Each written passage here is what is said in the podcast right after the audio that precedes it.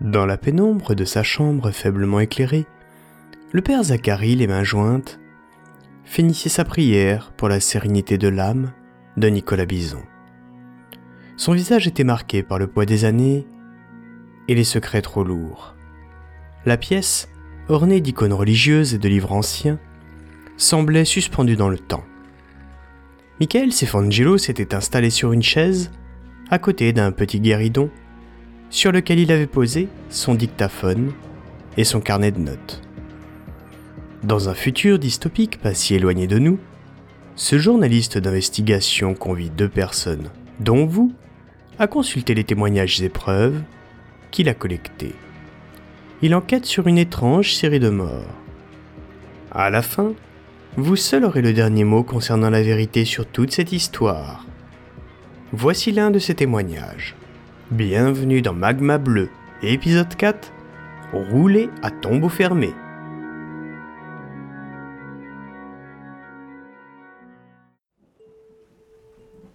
Nicolas était plus qu'un ami. Il avait cette force en lui, cette conviction que malgré tout, l'humanité pouvait choisir un chemin plus vertueux. Ça m'est difficile d'en parler. Maintenant qu'il n'est plus là, je me demande si nous n'avons pas été trop naïfs, trop inconscients. Depuis l'éclatement récent de l'Église catholique, il n'y a plus de pouvoir central. J'ai la chance de faire partie d'un de ces évêchés de l'ancienne France qui sont restés unis tout en restant fidèles à l'évêché romain. Ce n'est pas le cas de tous. Certains diocèses ont préféré rejoindre des regroupements protestants ou orthodoxes. Le lien entre la situation de Nicolas et l'éclatement de l'Église est plus profond qu'il n'y paraît. Nicolas a été ébranlé par cette division, voyant en elle un reflet des fractures de notre société. Car ces fractures sont le fait des actions des hommes, et à ce titre, Nicolas croyait que la technologie en était l'un des catalyseurs. Dès ses débuts en politique, il avait ses convictions chevillées au corps. Si nous ne faisons rien, les gens vont se faire dévorer par la technologie et notre pays ne sera plus qu'une somme d'individualité. Voyons, tu ne vois pas assez loin, Nicolas. Qui utilise la technologie? Les hommes? Elle n'est qu'un outil. Il faudrait plutôt se poser ces questions. Pourquoi est-elle dévoyée? Par quelle facilitation? Et surtout, qui en profite le plus? Bah, les industriels. Réfléchis quand même. Les entreprises ne sont là que pour faire leur beurre, qu'elles soient grandes ou petites. Tout ce dont elles profitent, c'est de l'argent sur leur compte en banque. Mais qui profite réellement de ces dérives? Hmm. Je dirais qu'à l'arrivée, il y a toujours l'État. Exactement. Tu vois quand tu veux. Neder Zachary, le problème de la technologie, c'est qu'il est ancré dans le présent. Je ne fais pas attendre qu'advienne une hypothétique société sans État pour essayer de faire quelque chose. Je comprends, Nicolas. Mais tu crois vraiment que tu peux agir? Tu n'es pas le premier à t'engager en politique avec de belles idées. Et n'oublie pas ton épouse, tes enfants, et tu as un emploi également. Mais si je ne le fais pas justement pour mes enfants, qui fera? Nicolas Bison dirigeait le Parti bioconservateur, un groupe s'opposant à l'avancée effrénée de la technologie. Son combat, c'était d'aider le pays à conserver son âme, tandis qu'il est tiraillé entre progrès et tradition. Pour autant, il ne voulait pas que des questions d'ordre religieuse entrent directement dans la balance, afin que son parti puisse accueillir le plus de soutien possible. Mais ce qui était sa plus grande force était aussi ce qui lui faisait défaut. C'est qu'il préférait avoir raison que gagner. Et dans une société qui valorise la forme plutôt que l'honnêteté, cette intégrité rendait le message difficile à vendre. En parallèle, Nicolas était confronté à un problème de taille qui ne facilitait pas sa mission. Unifier les différents courants au sein du parti bioconservateur. Il cherchait inlassablement à apaiser les dissensions, mais rencontrait une farouche opposition. Parmi celles-ci, Il y avait Noël Bourgoin, une bioconservatrice de tendance rationnelle, surtout motivée par des intérêts personnels plutôt que collectifs. Il y avait également Melville Lang, un paroissien d'ailleurs, qui prenait une séparation stricte entre les courants rationnels et religieux du parti. Bien qu'il n'était pas rattaché à d'autres organisations, Melville souhaitait que le parti prenne une direction plus portée sur la dimension religieuse, justement. Ensuite, on commence à avoir des profils plus virulents. À commencer par Hugues de la Ronde. Bioconservateur religieux, celui-ci critiquait la timidité de Nicolas et appelait à des actions radicales, voire violentes. Il était la principale figure de cette opposition. Enfin, Serge Godin et Bruce Desrosiers, tous deux lieutenants du précédent, avaient une position des plus intransigeantes. On était soit avec eux, soit contre eux.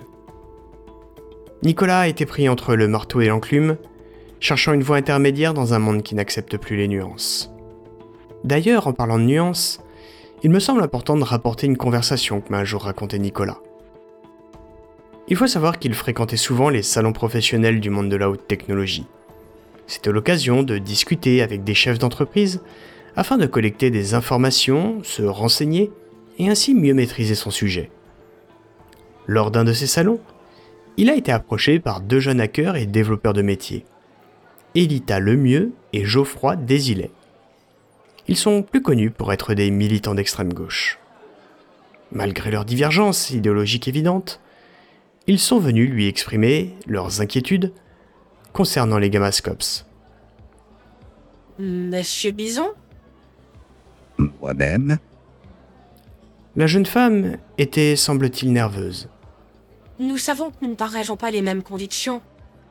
Mais c'est précisément parce que nous n'avons nulle part où aller que nous venons à vous. Nous avons découvert quelque chose, dit Geoffroy. et nous pensons que vous devriez le savoir. Nicolas, surpris par cette approche, les invita à poursuivre. Continuez, je vous écoute. Les Gamascopes. Nous avons des preuves qu'elles pourraient être utilisées pour bien plus que ce que leur publicité laisse entendre. Vous parlez de cette technologie qui se veut révolutionnaire? Oui, et vous pensez que je pourrais vous aider? Oui. Bien que tout nous oppose, votre combat résonne avec nos découvertes. Je vois. Et vous êtes prêt à partager ces informations avec moi, un chrétien bioconservateur. Pour tout vous dire, nous ne savons plus à qui nous adresser. Admis Geoffroy, un éclat de sincérité dans le regard. Le problème, c'est que personne ne semble prendre nos découvertes au sérieux. Il y a une forme d'indifférence généralisée ou pire d'intérêt caché qui nous dépasse. Nicolas acquiesça lentement. Je comprends. Et dans ce milieu, savoir à qui faire confiance, ça devient vite compliqué. Exactement. Nous avons frappé à de nombreuses portes, mais les réponses ont toujours été évasives. On nous écarte comme si nos preuves dérangeaient. C'est pour ça que nous venons à vous. Même si nos mondes semblent opposés, nous partageons un ennemi commun dans cette affaire. Nicolas les toisa partagé entre la surprise et la méfiance. On lui avait fait plus d'un coup tordu depuis qu'il était en politique. Et il avait alors appris à se méfier. Bien. Je suis disposé à vous écouter. Mais vous excuserez ma méfiance. Par sécurité, nous nous verrons dans un lieu public. Quand peut-on se rencontrer pour approfondir cette discussion? Dites-nous, et on s'adaptera. répondit Geoffroy dans un soupir de soulagement. La discussion se poursuivit sur les modalités du rendez-vous, puis d'un mouvement de la main, Elita envoya sa fiche contact sur la waphone de Nicolas depuis la sienne. Après quoi, ils convinrent d'une date que malheureusement, Nicolas ne put jamais honorer. Juste après cet échange, il fit interpeller par une jeune femme elle aussi présente à ce même salon. Celle-ci l'avait marqué car elle avait un style vestimentaire très sobre et très soigné, tandis qu'elle dégageait une froideur telle qu'elle ferait passer un glacier pour un feu de camp, De quoi vous ont-ils parlé? Invectiva la femme. Bonjour, madame. Et ça ne vous regarde pas. Dès lors qu'il s'agit des intérêts de mon entreprise, tout me regarde. Nicolas n'eut pas le temps de lire son nom sur son badge visiteur, car elle lui tourna les talons aussitôt, mais il reconnut clairement le logo de Gamma. L'histoire aurait pu s'en tenir là, mais peu après son retour, il apprit une funeste nouvelle au moyen du bouche à oreille. Le collaborateur d'un homme qu'il avait rencontré lors d'un des dix salons était décédé de façon étrange, ses gamascopes sur la tête. Cela aurait pu, là encore, passer pour un fait anodin, mais le hasard a voulu que Nicolas ait connaissance de deux autres morts suspectes, elles aussi liées aux gamascopes, celles de deux chercheurs universitaires. Il ne lui en fallut pas plus pour faire le lien et chercher à en savoir davantage. Ainsi a-t-il demandé à deux de ses collègues, Asa Coury et Sabine Cuyerier, de mener leur petite enquête. Que deux membres du PB aient posé des questions au sujet d'une nouvelle technologie ne surprendrait personne compte tenu du sujet. Car Nicolas devait ménager la chèvre et le chou, puisque les premières élections du gouverneur de la province européenne de France arrivaient enfin. Les premières, dix ans après l'entrée en vigueur d'un énième état d'urgence. Si être gouverneur ne veut pas dire grand-chose dans ce territoire fragmenté géré par l'Europe, Nicolas y voyait l'occasion de donner de la visibilité aux idées bioconservatrices. C'était le moyen le plus sûr pour donner du crédit à ses propos, tout en coiffant ses opposants au poteau. Il voulait aussi donner une autre image, et que les gens puissent faire une distinction claire entre eux et Orab, l'ordre rénové de l'aube blanche. Comme je l'ai dit, notre monde est dépourvu de nuances et le simple fait qu'un éminent membre du parti bioconservateur soit aussi le leader d'Orab posait de gros problèmes en termes de réputation. Ainsi, un jour est-il venu chercher conseil auprès de moi. C'est d'ailleurs à cette occasion qu'il m'a rapporté tout ce que je viens de vous évoquer. Mais tu ne peux pas tout simplement exclure Monsieur de la Ronde du parti? Si c'était si simple, ça résoudrait beaucoup de problèmes. Mais Hugues a de nombreux appuis et si je fais ça, je perds tous mes soutiens bioconservateurs religieux. Or, c'est le fruit de plus de 5 ans de travail pour parvenir à nous réunir sous la même bannière. D'ailleurs, je ne t'ai jamais posé la question. Qu'est-ce qui distingue les bioconservateurs religieux des rationnels? Les rationnels partent du principe qu'après tout, chacun fait ce qu'il veut. Mais ils pensent aussi que l'État doit intervenir pour mettre en place des garde-fous afin que la recherche et la mise sur le marché de la technologie ne se fassent jamais dans la précipitation. Il ne s'agit pas d'interdire, mais de prendre le temps. Et les religieux? Cela ne voit le sujet qu'au regard de leurs convictions religieuses. Ils estiment que la technologie sans conscience facilite le péché qui nous coupe de la grâce de Dieu. Ne pas tort. Oui, mais pour eux c'est une raison suffisante pour interdire et légiférer sur ces technologies. Je comprends. Mais n'as-tu pas peur que les aspirations des rationnels ne finissent par entraîner toujours plus de légifération elles aussi? C'est un risque en effet. Donc, ce qui distingue les bioconservateurs rationnels des bioconservateurs religieux n'est pas tant la religion, tu es toi-même chrétien, ni même l'objectif, mais la démarche, si j'ai bien compris. Exactement. Parler de bioconservateurs religieux n'est pas adapté en fait. Mais depuis que les médias les ont désignés ainsi, ça a fini par rentrer dans le langage courant. Pour ton premier problème, propose à Monsieur de la Ronde d'être ton suppléant ou ton vice-président, quelque chose comme ça, je sais pas comment tu appelles ça. Avant que tu ne protestes, note que cela te permettra d'avoir un œil sur lui. Tu gagneras en popularité chez ses soutiens, et lui sera davantage tenu de composer avec toi. En réalité, ce n'est pas un cadeau que tu lui feras. Ça va faire jaser, mais c'est une bonne idée. Merci mon père. Pour l'histoire des gamascopes, c'est plus problématique. Il y a trop de zones d'ombre. L'autre jour, tu m'as même dit au téléphone que tu avais reçu des menaces. Il faut que tu sois prudent. Remets donc plutôt ça à la Providence. Tu ne dois pas oublier que tu as ta femme, tes enfants, et que tu t'es engagé devant Dieu pour eux lors de ton mariage.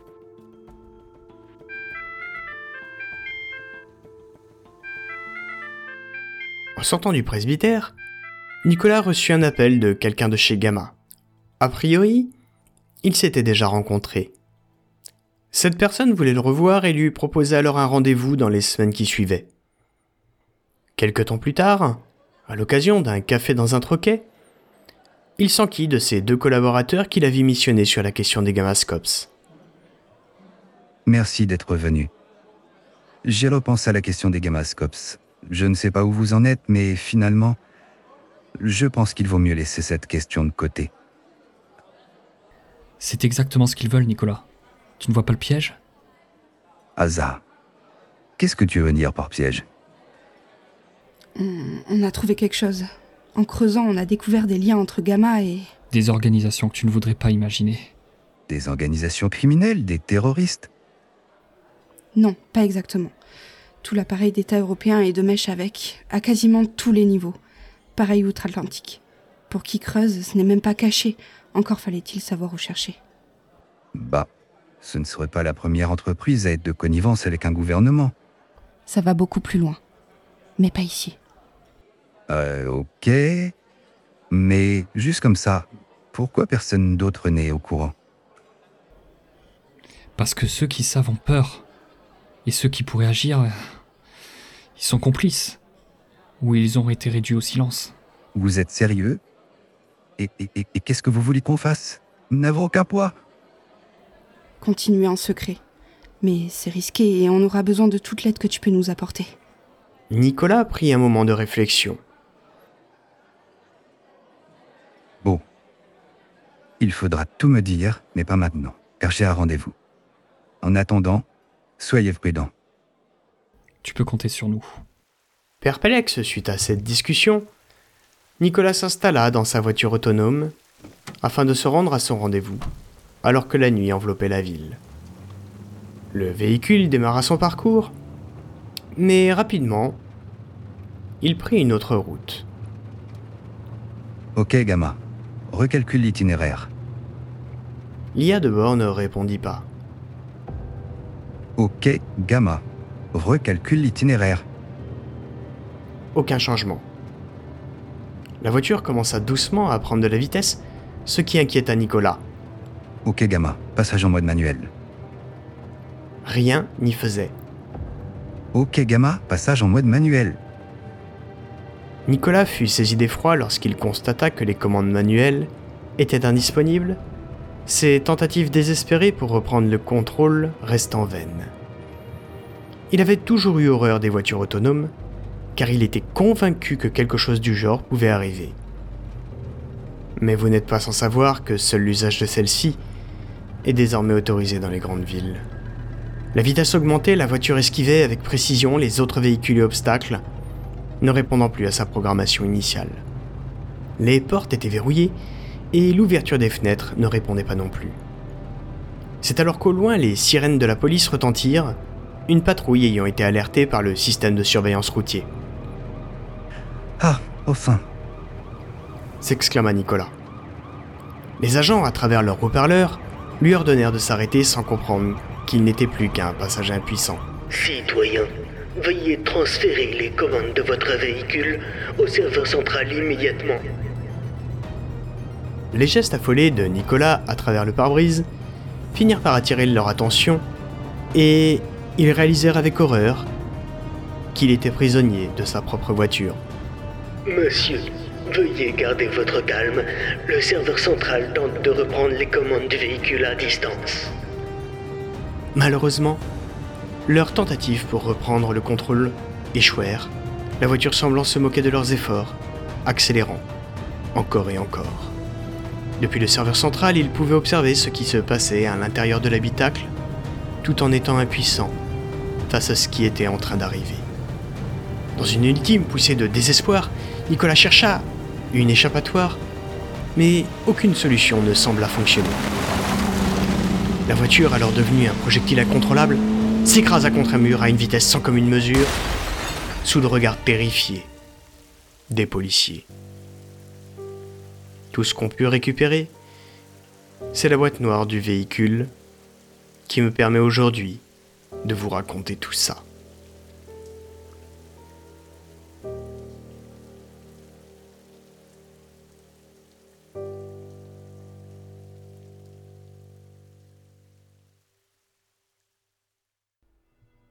Nicolas laisse derrière lui une veuve éplorée et deux orphelins. Pour ma part, je n'ai pas seulement perdu un paroissien, mais un ami proche. Si la disparition tragique de Nicolas laisse une empreinte indélébile dans le cœur de sa famille et sur son parti, sa mort permit également de mieux faire connaître son combat et de découvrir les idées qu'il portait. Dans les jours suivants, son accident, les médias ne parlaient d'ailleurs plus que de ça, interrompu seulement par l'éveillé et les hommages. Le parti bioconservateur, d'abord déstabilisé, se réorganisa autour de la figure de Hugues de la Ronde. Ayant été désigné comme numéro 2 du parti par Nicolas, sur mes conseils, c'est lui qui en reprit la présidence. Au début par intérim, puis par la voie des urnes. Sa nomination par Nicolas, lui ayant permis de gagner en crédibilité. La mort de Nicolas étant devenue un symbole de résistance, Hugues de la celui-ci en martyr. Il utilisa même sa mort afin de rallier de nombreux bioconservateurs et leur faire ainsi embrasser sa propre cause. Par la suite, il ne fallut pas plus de quelques mois pour que le PB ne devienne plus qu'une succursale d'Orab. Si la mort de Nicolas est déjà un drame, malheureusement le pire reste à venir.